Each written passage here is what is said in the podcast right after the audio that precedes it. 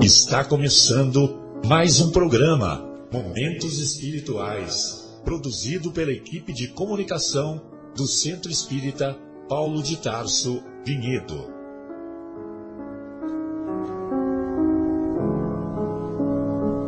Se guardas contigo o estigma do sofrimento, indagando pela solução dos velhos problemas do ser e da dor, se percebes a nuvem que prenuncia a tormenta e o vórtice traiçoeiro das ondas em que navegas, vem conosco.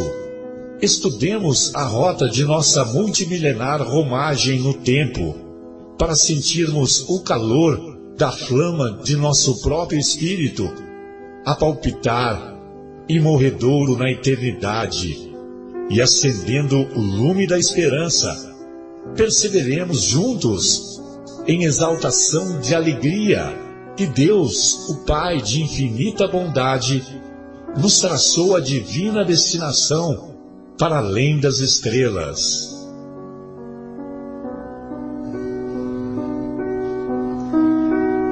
Venho como outrora aos filhos transviados de Israel trazer a verdade e dissipar as trevas. Escutai-me, o Espiritismo, como outrora a minha palavra, deve lembrar aos incrédulos que acima deles reina a imutável verdade, o Deus bom, o Deus grande, que faz germinem as plantas e se levantem as ondas, revelei a doutrina divinal, como um ceifeiro reunia em feixes o bem esparso na humanidade e disse, Vinde a mim todos vós que sofreis. Mas os homens ingratos se desviaram do caminho reto e largo que conduz ao reino de meu Pai e enveredaram pelas ásperas sendas da impiedade. Meu Pai não quer aniquilar a raça humana.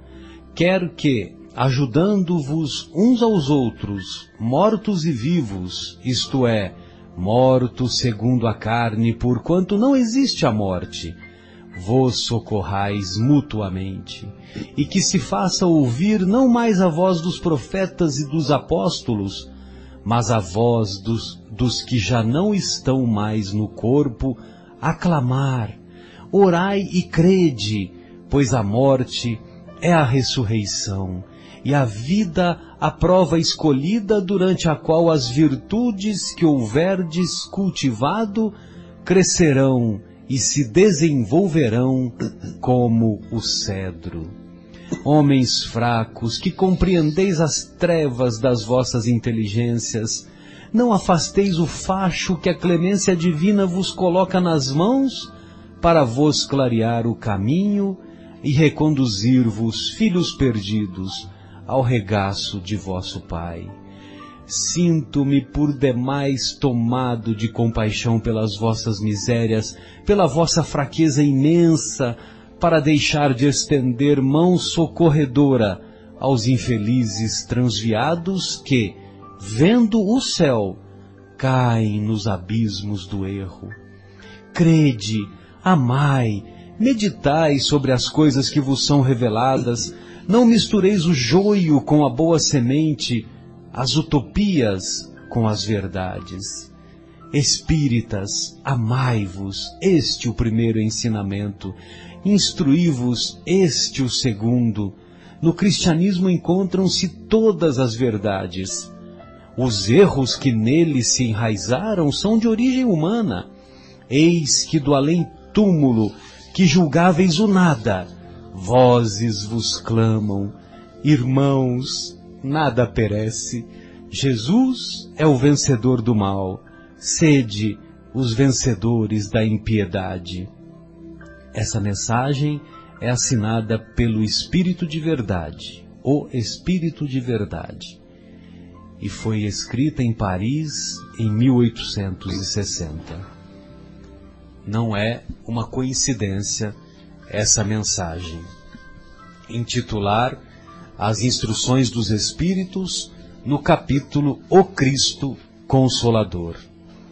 Kardec, em sua pedagogia mai, maioral, maiúscula, colocou os primeiros quatro capítulos, ele colocou os principais princípios da doutrina. Colocou no, no primeiro capítulo, Não Vim Destruir a Lei, apresentando o, o Evangelho de Jesus como facho luminoso a nos nortear o caminho em qualquer situação que nos encontremos e em qualquer época da humanidade. Como a segunda revelação, né? E, e sendo caracterizado como a segunda revelação. Depois, nas, no segundo capítulo, o meu reino não é deste mundo, apresenta o conceito da imortalidade da alma.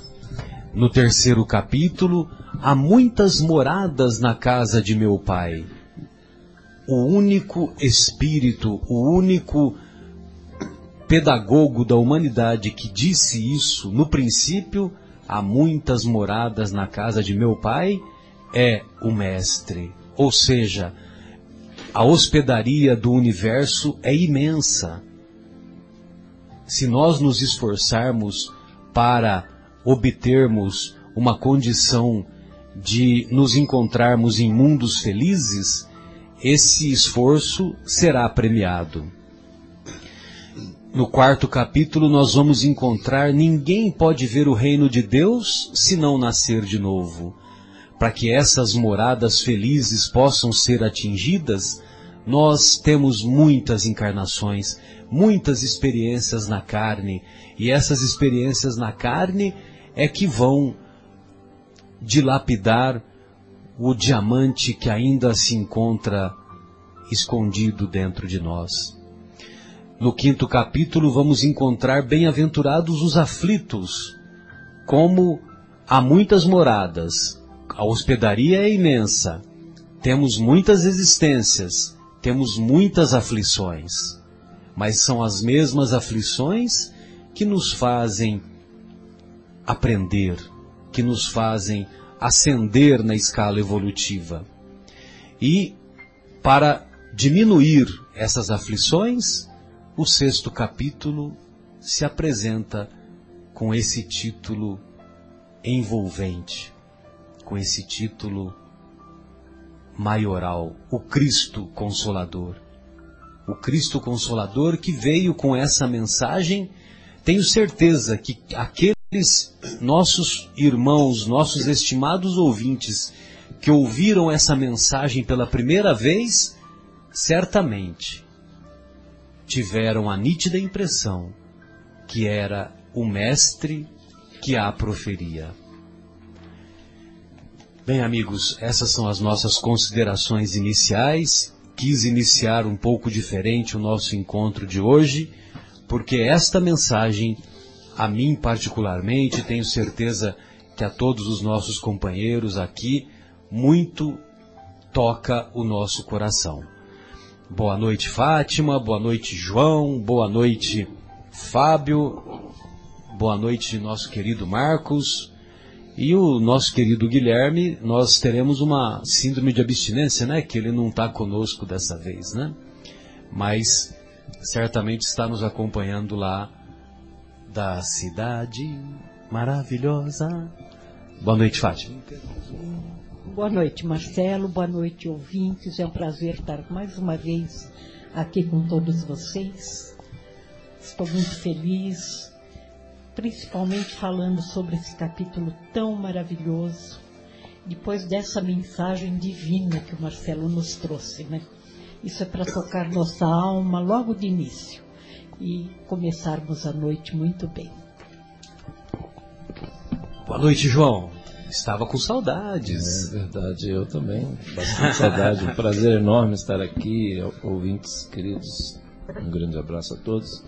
E realmente, como a Fátima comentou, né, é, esse capítulo, e como o Marcelo também bem disse, a lição, enfim, realmente toca muito fundo os nossos corações, porque nós, tudo que a gente precisa nessa vida, o quanto a gente precisa de conforto, né, de consolo. E o Cristo, só o Cristo mesmo para nos trazer essas mensagens tão maravilhosas aí para acalmar os nossos os nossos corações.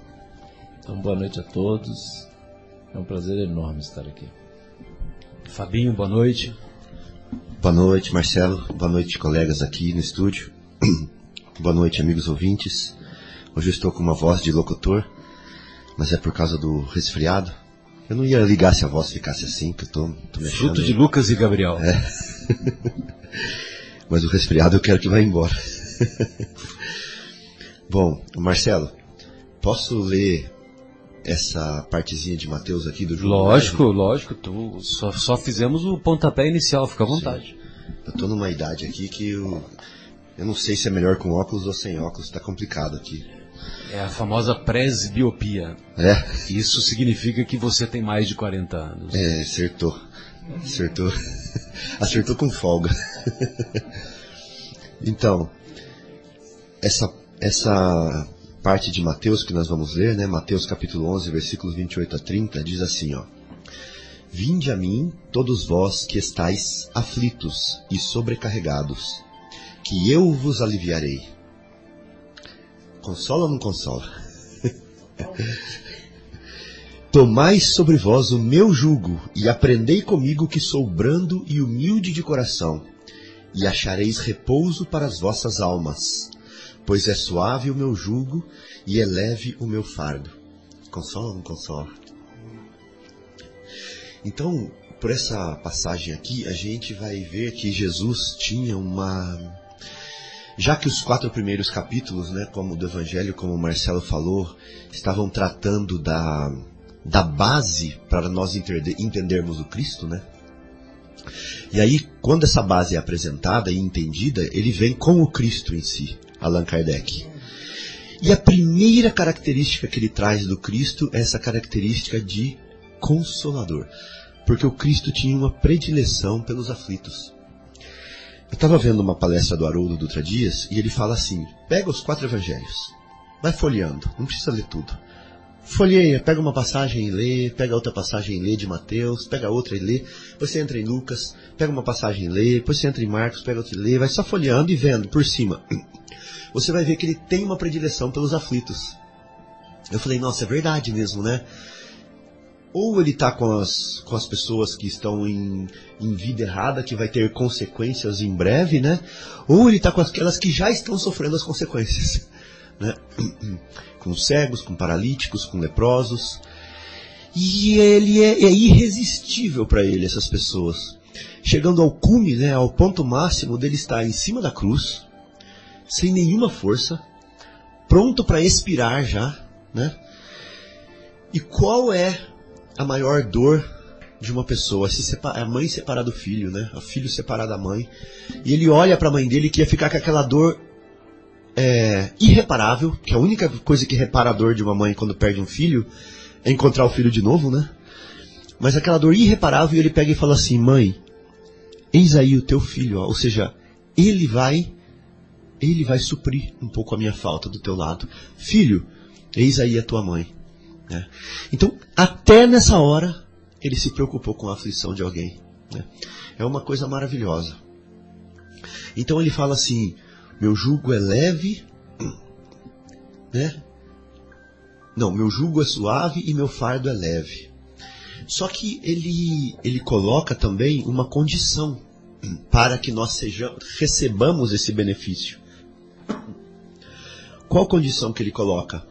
Ele fala assim: Tomai sobre vós o meu jugo e aprendei comigo as minhas características, né? Sou brando e humilde de coração.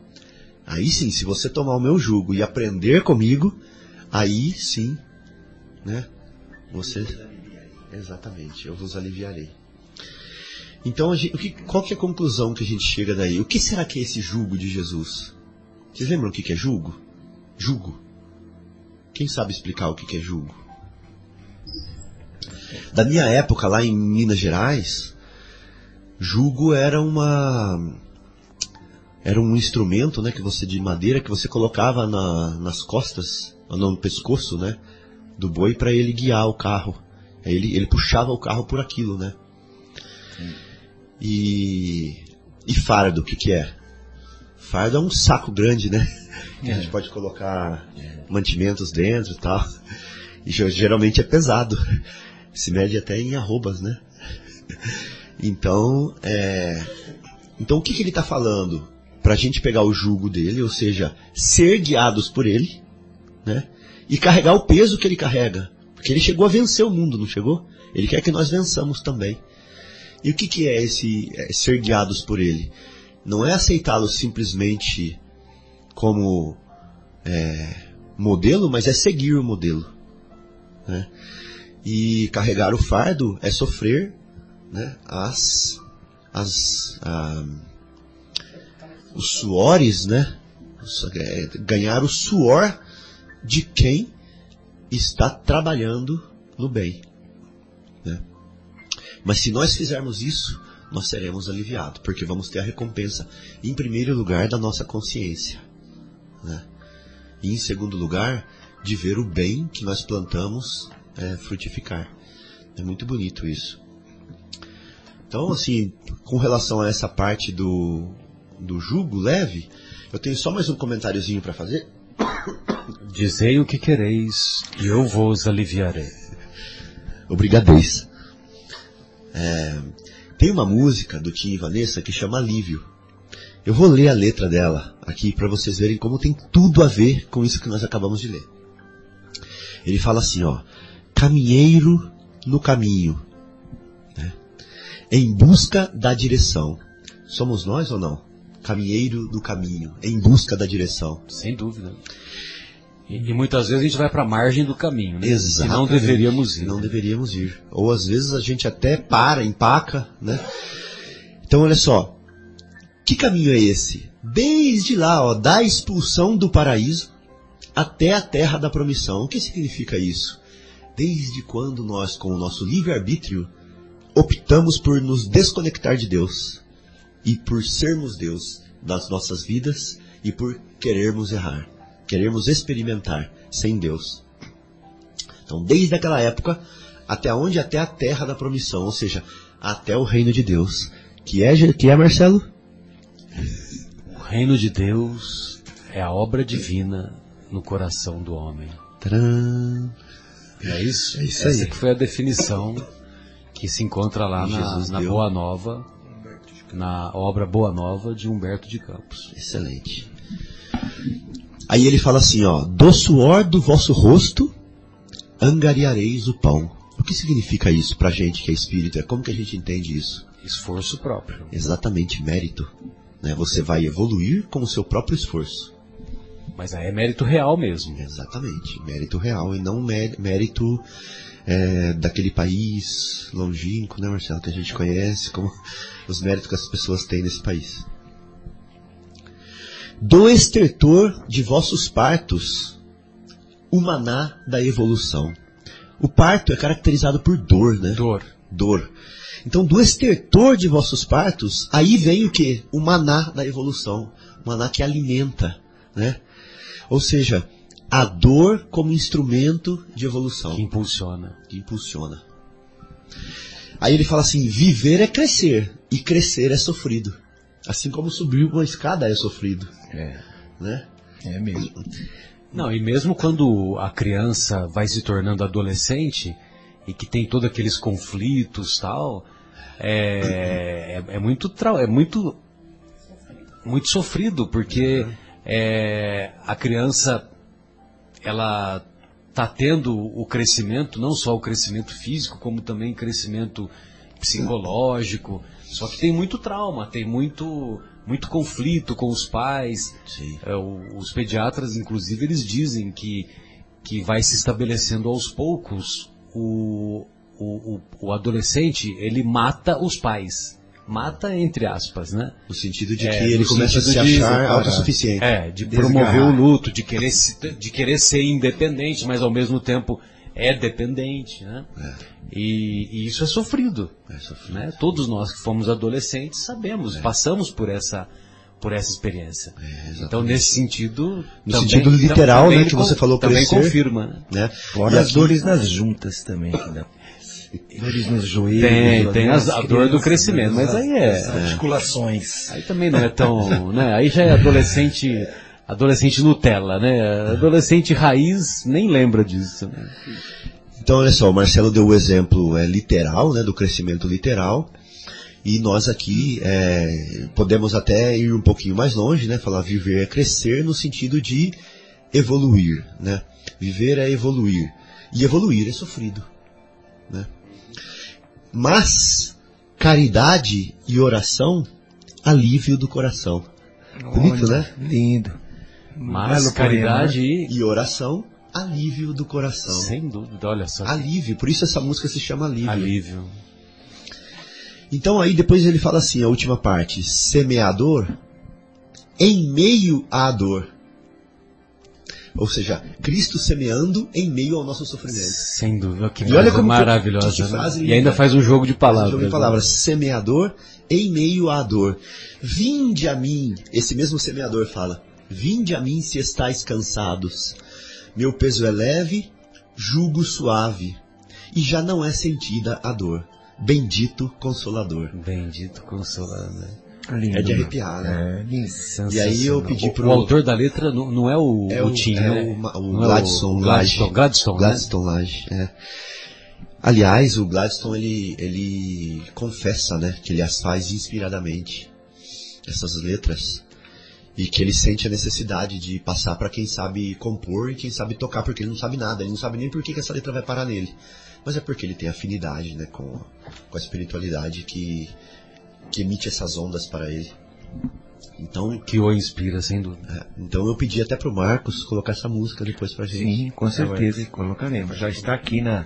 Já está na ponta da agulha. Ponta da agulha. Como diria os locutores mais antigos, né?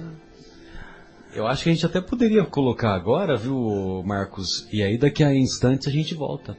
Dá para colocar? Dá, dá sim. Aí daqui a Vamos lá. instantes a gente volta com mais reflexões sobre esse capítulo Perfeito. Então vamos ouvir enternecedor e envolvente.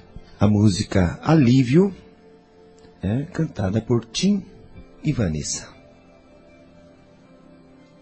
Retornamos, retornamos com o programa Momentos Espirituais e hoje discutindo sobre o capítulo O Cristo Consolador e isto na primeira hora, né? E daqui a instantes, na segunda hora, daremos continuidade, daremos continuidade ao é, ao estudo da obra Nosso Lar, hoje com o capítulo 4, capítulo intitulado O Médico Espiritual. Isso mesmo. Muito bem. João, você gostaria de fazer algumas, algumas colocações, algumas reflexões? Fique à vontade.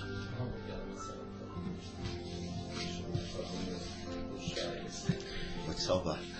Então tem aqui a, a uma, uma das mensagens lá da obra Vivendo o Evangelho. Então nós vamos encontrar assim, na mensagem número 80, consolação. Jesus esteve com necessitados de diversas naturezas e a todos de diversa natureza e a todos ensinou, apontando o roteiro da renovação esclareceu os egoístas e ensinou a caridade. Esclareceu os egoístas e ensinou a caridade. 80. Confortou as decaídas e ensinou a vida nova. Olha só. Confortou as decaídas e ensinou a vida nova. Aconselhou os ladrões e ensinou a honradez. Uma das coisas que eu aprendi assim com a doutrina é que ah, Jesus deixa claro que ele nunca, nunca foi e nunca é contra o criminoso, mas ele é contra o crime. Ele deixa bem claro isso ele vai continuar estendendo mãos generosas para o criminoso. Para o criminoso retificar o caminho. O caminho do caminheiro lá, né? Para ele sair da, da margem do caminho.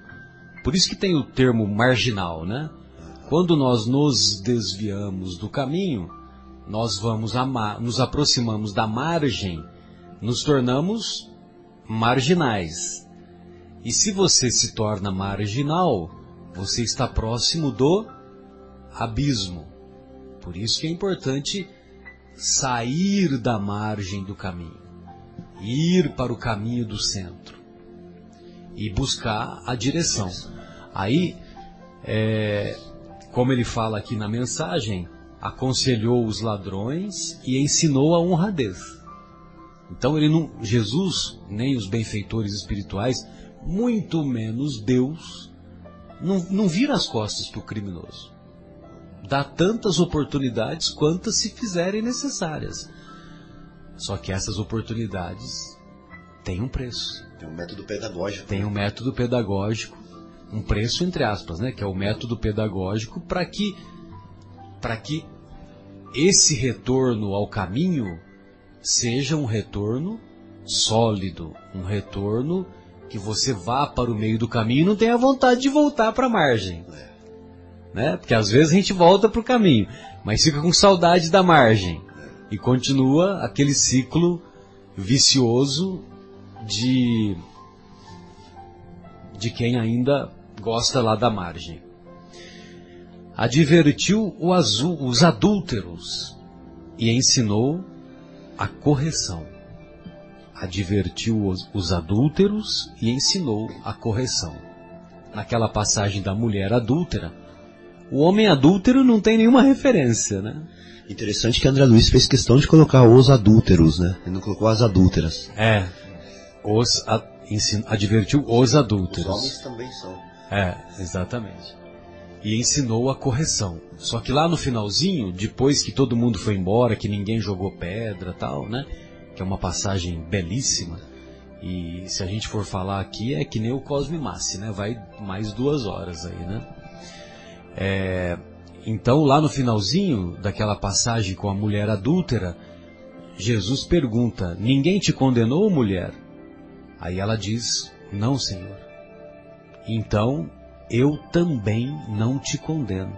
O único que poderia condenar, né? O único que não tem pecado. Eu também não te condeno.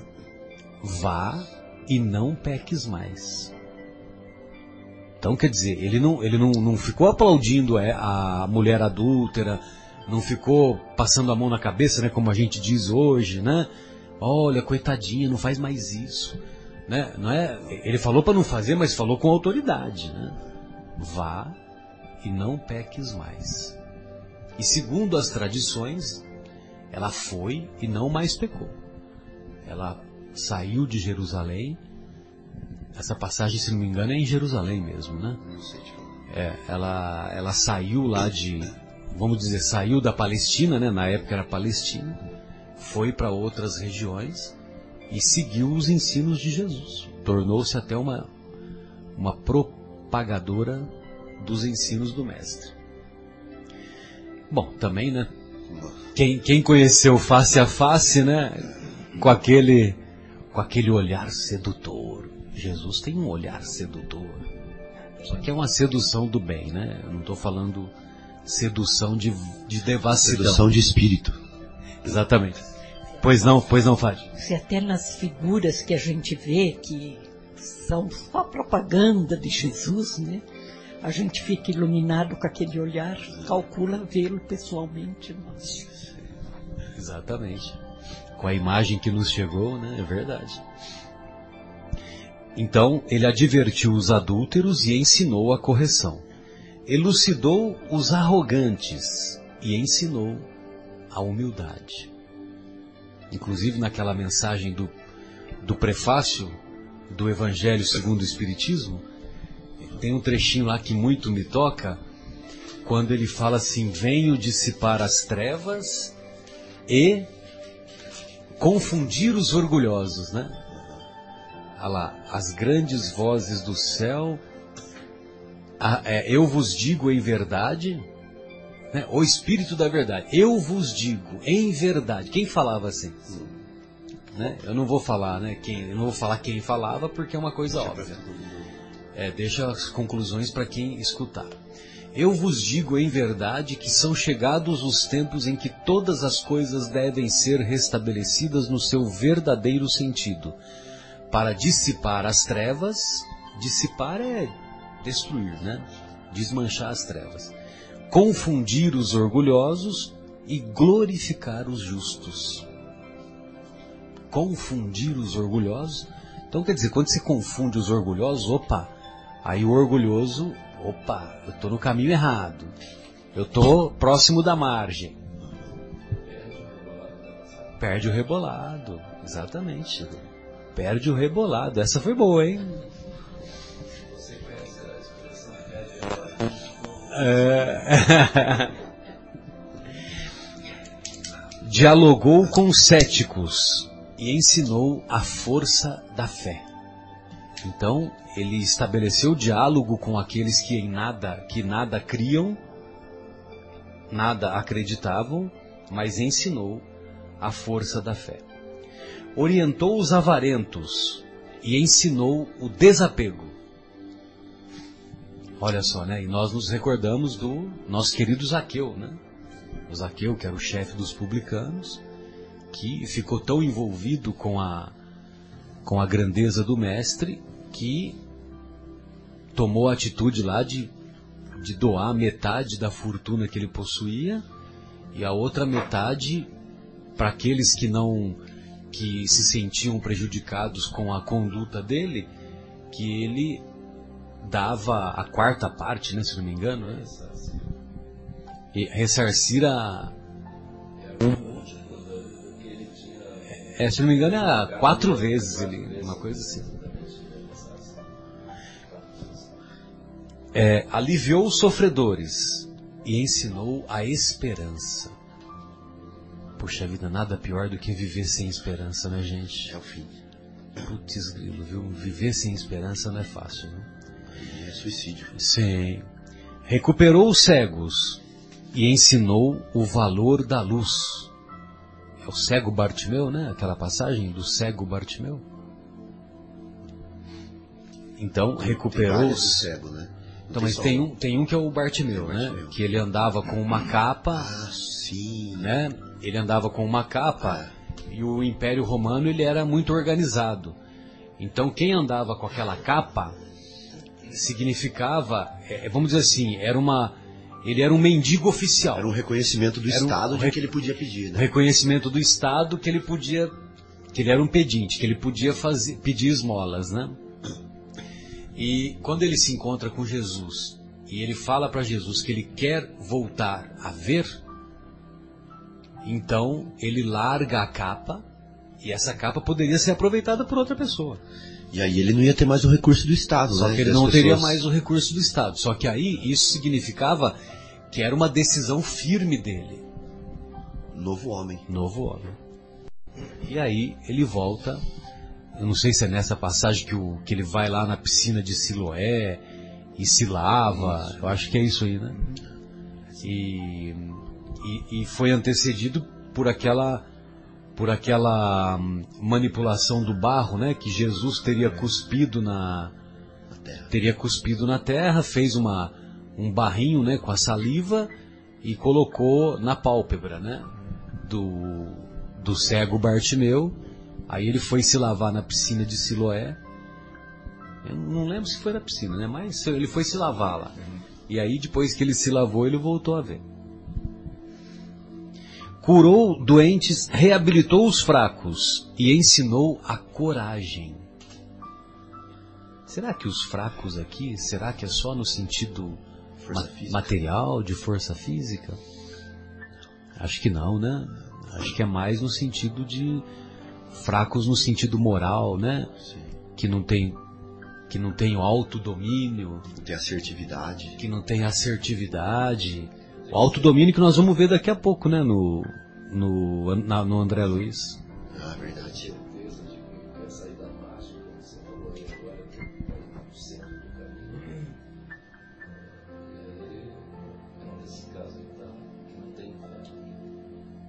Exatamente. Exatamente. Que aí você sai da margem do caminho, aí tem saudades e volta para mar.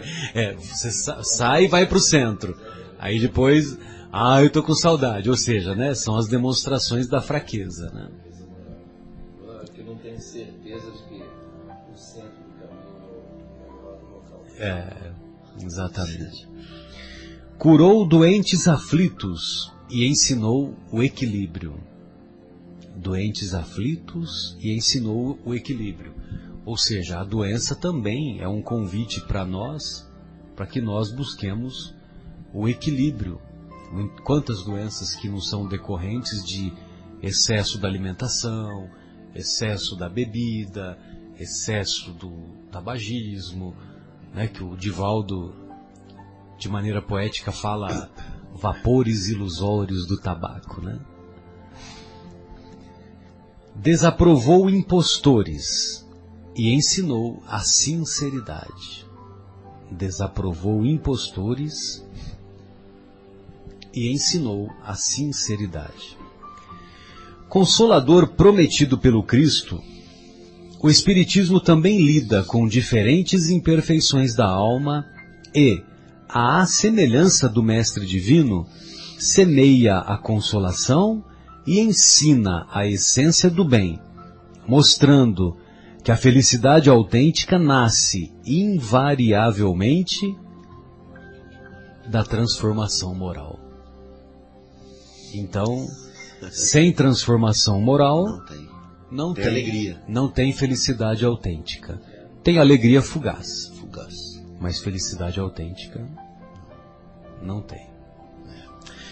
Então, não. já que você leu aí, você quer comentar mais desse texto? Não, não, eu só me lembrei agora, só como um comentário que a nossa querida Joana de Ângeles faz, que a única alegria real, ou podemos considerar felicidade real, é aquela que sentimos quando somos úteis. Então, quando somos úteis, quando nós servimos, né? Servir, ser útil são a mesma coisa. Então, quando somos úteis, aí sim nós temos a alegria real, Muito boa definição. não a fugaz. Muito boa. É, a Joana é- conheceu o homem também, né? Joana de Ângeles, né? Foi a Joana de Cusa, né? Então, já que essa mensagem que você leu fala abertamente, né, que o Espiritismo é o Consolador prometido, eu vou aproveitar e vou ler aqui essa passagem de Jesus que nos é narrada por João, capítulo 14, versículos 15 a 17 e depois o 26. Se me amais, guardai os meus mandamentos. E eu rogarei a meu Pai, e ele vos enviará outro consolador. Olha que interessante isso. Então Jesus já se julgava o consolador, que é o nome do capítulo, o Cristo Consolador. Então ele fala assim, que ele vai rogar ao Pai que nos envie outro consolador, não é mais ele. A fim de que fique eternamente convosco. Também queria chamar atenção para essa frase, fique eternamente convosco. Ou seja, não pode mais ser uma pessoa então. Porque não tem como uma pessoa ficar eternamente conosco. Então deveria ser alguma coisa imaterial. E ele estava falando do que? De espírito. Então por isso ele fala assim: a fim de que fique eternamente convosco. Dois pontos. Que espírito é esse? O espírito de verdade. Que o mundo não pode recebe- receber. Porque não o vê e absolutamente não o conhece. Ou seja, as pessoas não estavam preparadas ainda para aquela dose de verdade que esse espírito ia trazer. Para a revelação que esse espírito ia trazer. Porque Jesus, ele falou por parábolas. Muitas das coisas eram para que nós nos amadurecêssemos primeiro, para depois que elas fossem esclarecidas. Mas quanto a vós, vós ele está falando isso para as pessoas que já estão maduras espiritualmente, no caso os discípulos, quanto a vós, conhecê-lo-eis, porque ficará convosco e estará em vós, ou seja, vocês estarão em comunhão com a verdade que ele vos trará. Porém, o Consolador, que é o Santo Espírito, que meu Pai enviará em meu nome, quando a gente envia alguém em nosso nome, é a mesma coisa que, se a que fosse a gente, na verdade? Por isso se nós falamos que o Espírito de verdade é Jesus, nós não estamos inventando, arrumando, porque ele falou o seguinte, ó, ele falará em meu nome. O que ele falar sou eu falando. Então ele pode falar como se fosse eu. E isso não, pra gente é, é ele. Mas quanto a vós, conhecê-lo-eis, porque ficará convosco e estará em vós. Porém, o Consolador, que é o Santo Espírito, que meu Pai enviará em meu nome, vos ensinará todas as coisas e vos fará recordar tudo o que vos tenho dito. Ou seja, ele vai revelar novas coisas para vocês. Então, aí nós estamos falando de uma terceira revelação. Vos fará recordar. E vos fará, e recordar, vos fará recordar tudo que vos tenho dito. tudo que vos tenho dito.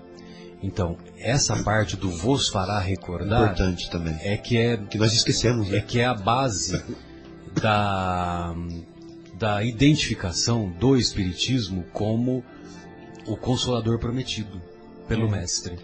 Não só por causa das mensagens que foram enviadas por psicografia e assinadas como o Espírito de Verdade.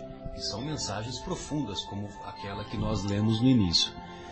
Mas, pelo, simplesmente, ou melhor, mas também quando você analisa o conjunto da obra que o Kardec compilou nas cinco obras do Pentateuco Kardeciano. Verdade. Então, quando você pega lá e a essa terceira obra, que é o Evangelho segundo o Espiritismo, ela deixa claro que os ensinos que o Mestre nos trouxe são trazidos à luz nesta obra de maneira a que nós tenhamos uma compreensão ampla e simples, porque É. não tem mais aquela as parábolas, não tem mais aquela interpretação. E até, tá, como você leu no prefácio, né? Eu vos digo em verdade que são chegados os tempos em que todas as coisas devem ser restabelecidas no seu verdadeiro sentido, Exato. para dissipar as trevas, confundir os orgulhosos e glorificar os justos. Exatamente. restabelece, né? É, é, como fala, o Chico Xavier falava assim, o Espiritismo é Jesus de novo no coração do povo. Sem dúvida. É Jesus de novo no lembrado. coração do povo. É Jesus de novo no coração do povo. Bem lembrado. Ah, e tem uma outra coisa, tem uma tem uma passagem, um texto, né, de São Luís, se eu não me engano, aonde ele chama essa terceira obra do, da, do Pentateuco Espírita de a cúpula, a cúpula do, do- da, da catedral, né, do edifício. Porque até então o livro dos Espíritos que tinha vindo antes e o livro dos Médiuns era só a base, a estrutura, o alicerce. E para que tudo isso? Para a cúpula ser sustentada, que é o que? Jesus, o Evangelho. né? Então o Espiritismo em si, o objetivo final dele é a transformação moral do ser através do Evangelho. né? Aí Kardec, Bem lembrado. E essa mensagem é de São Luís mesmo. Aí Kardec explica assim: Jesus promete outro consolador, o Espírito de verdade, que o mundo ainda não conhece e que o Marcelo leu uma mensagem dele para nós no começo. Muito, achei muito legal você começar o programa desse jeito. O, o mundo ainda não o conhece por não estar maduro para o compreender. Consolador que o Pai envia para ensinar todas as coisas e para relembrar o que o Cristo disse.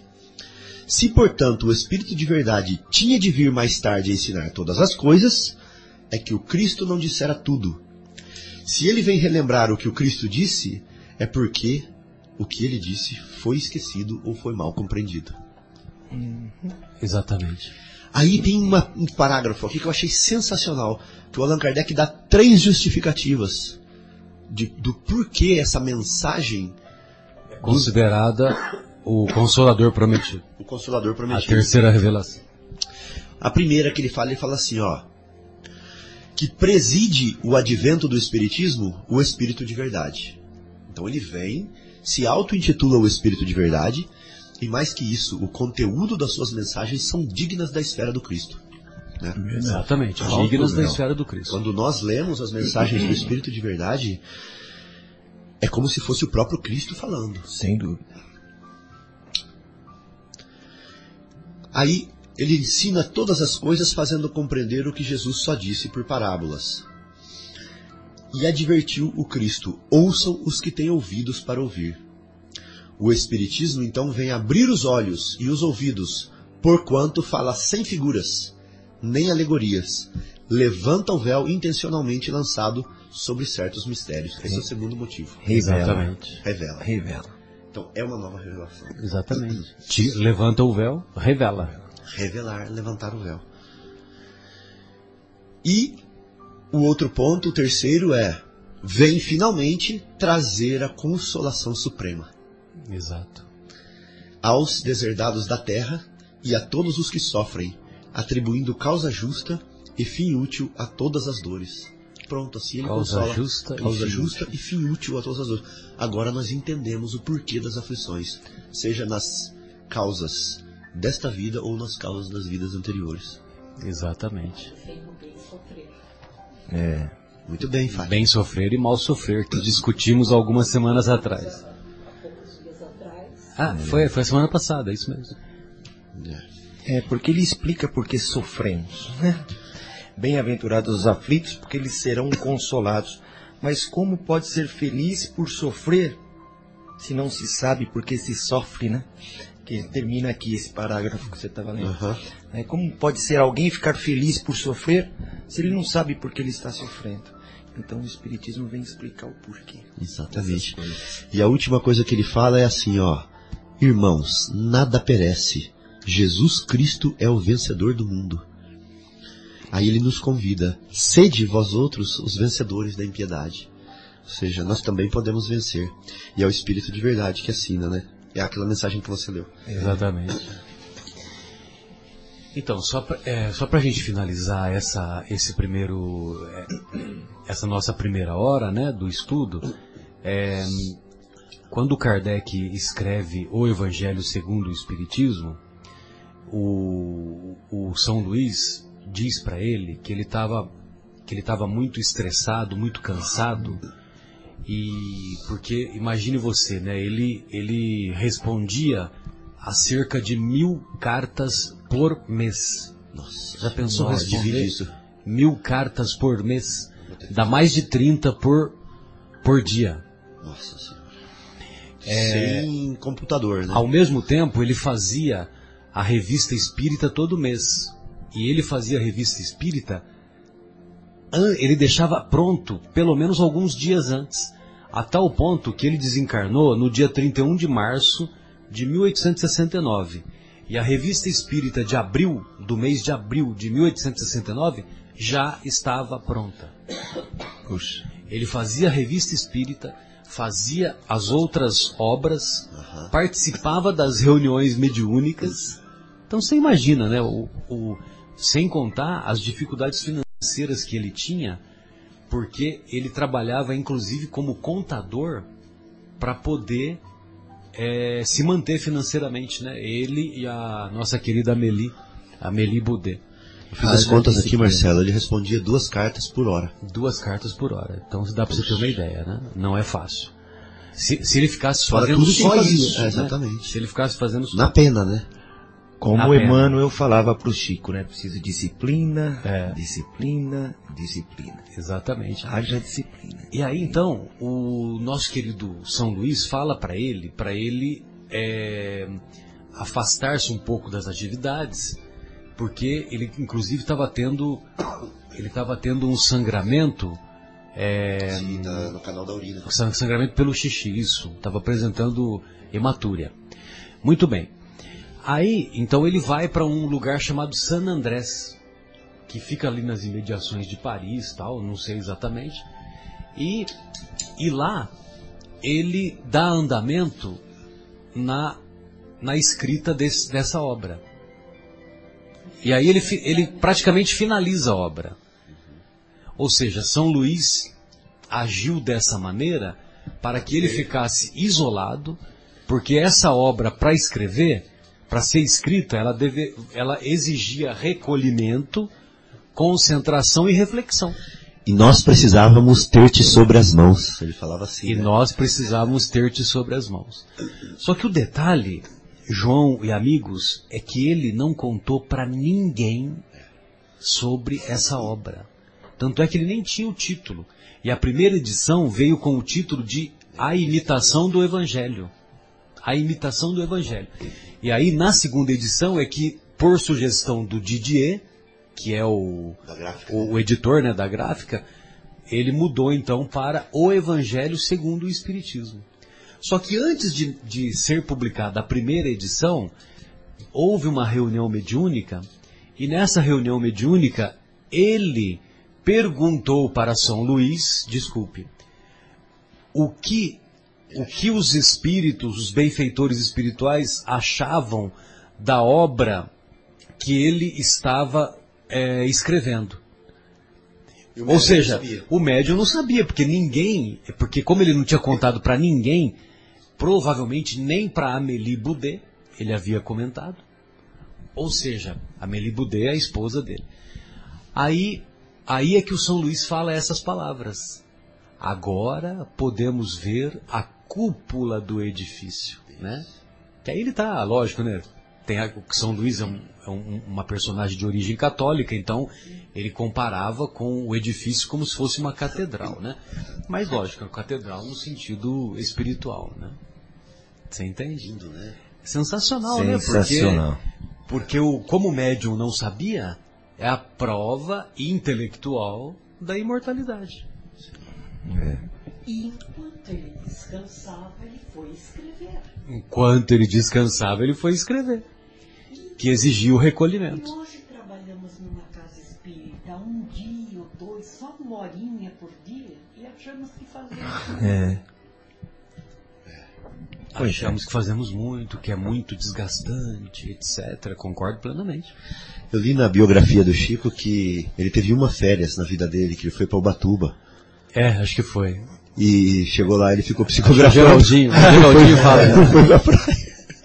Exatamente. Ele teve um período de férias, é isso aí. Missionário é missionário, né? Bem, vamos fazer mais uma pausa e Vamos. aí em, em seguida retornamos com, com o capítulo 4 da obra Nosso Lar, intitulado Médico Espiritual. Então, hoje é o dia do amigo, né? Então nós vamos ouvir Luz Divina, que cita Jesus, meu amigo.